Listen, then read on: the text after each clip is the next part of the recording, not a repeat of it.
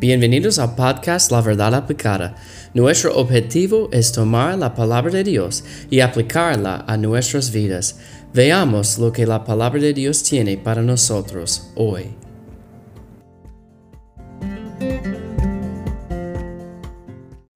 Hola, bienvenidos a La Verdad Aplicada. Estamos hablando del tercer principio de cómo estudiar la Biblia. Número uno, preparar su corazón. Número dos, orar por sabiduría. Número tres, estudiar con cuidado. Y presentamos los versículos en el último episodio de Salmos 119, 7 y versículo 26. Dicen allá, Te alabaré con rectitud de corazón cuando aprendiere tus justos juicios. Te he manifestado mis caminos y me has respondido, enséñame tus estatutos. Entonces, de aprender cualquier cosa en el colegio, en la universidad, eh, eh, es, un trabajo, ¿verdad? Y es igual con la Biblia. Eh, estudiando, estudiando la Biblia es un trabajo y debemos tomar, tener cuidado. ¿Por qué? Porque debemos saber exactamente lo que Dios está tratando de decir. Porque si vamos a aplicarlo, vamos a aplicar la verdad en nuestras vidas, ese es el nombre de este podcast, necesitamos saber exactamente lo que necesitamos aplicar, ¿verdad?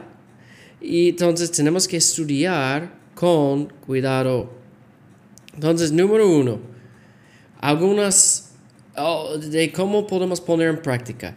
Siéntese en un lugar tranquilo y sin distracciones.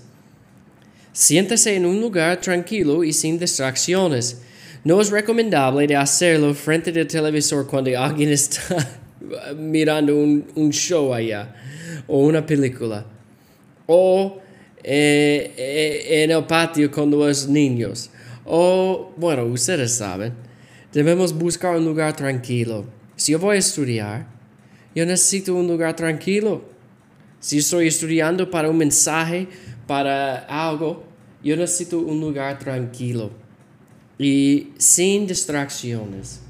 Y una sugerencia, cuando usted quiere estudiar, por favor, ponga el celular o la celular en silencio. Y esto va a, ayudarte mucho, ah, va a ayudarle mucho. Número dos, lea atentamente y metódicamente el texto. Atentamente con cuidado. Porque a veces no, no, no vemos algo, pero tenemos que leer con cuidado, atenta, tener esto en mente, esta actitud de yo no quiero perder ninguna palabra allá. Porque todas las palabras en la palabra de Dios son de Dios. Entonces lea atenta el texto, atentamente. Número tres, Busque palabras que no conozca. Busque palabras que no conozca. A veces hay palabras, bueno, yo, yo he hablado inglés toda mi vida, casi. Y a veces yo, yo necesito buscar la, la, una definición, lo que significa una palabra. Entonces yo necesito buscar la definición. Cuando yo estoy estudiando, si yo no entiendo algo, yo puedo buscar la definición allá. Este estudiar con cuidado. Y número cuatro, tome notas.